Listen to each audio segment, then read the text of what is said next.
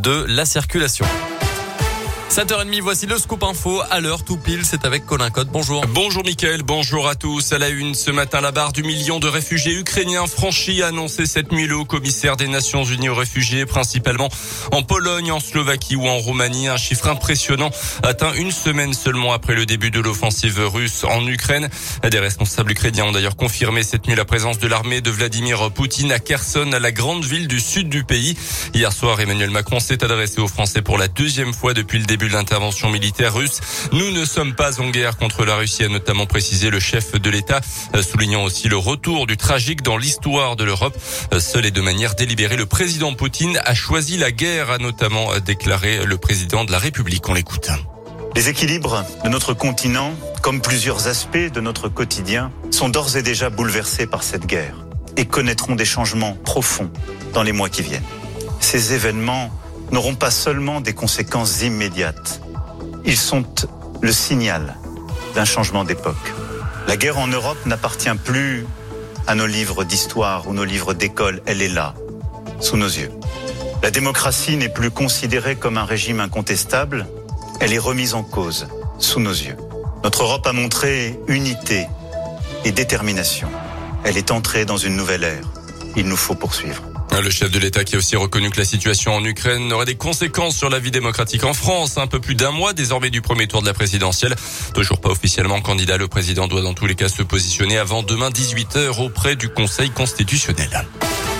Dans l'actu aussi, il a accompagné des millions de Français tous les midis pendant plus de 30 ans. Jean-Pierre Pernaud est décédé hier à l'âge de 71 ans.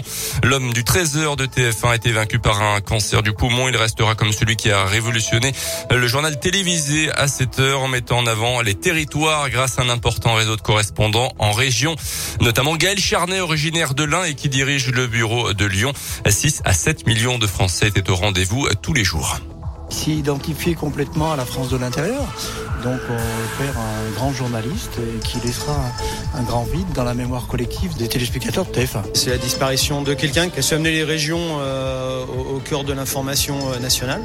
Donc c'est quelqu'un qui a pu révolutionner, je pense, le, JT et le contenu de, cette information-là. Quand il a quitté TF1, on était trop triste. Moi je l'aimais bien, je le suis sur euh, Gala ou Instagram, voilà. Oh, J'ai beaucoup de peine, vraiment. Jean-Pierre Pernaud qui quittera finalement la présentation de journal télévisé de 13h sur TF1 en décembre 2020 après plus de 30 ans de présence continue à l'antenne.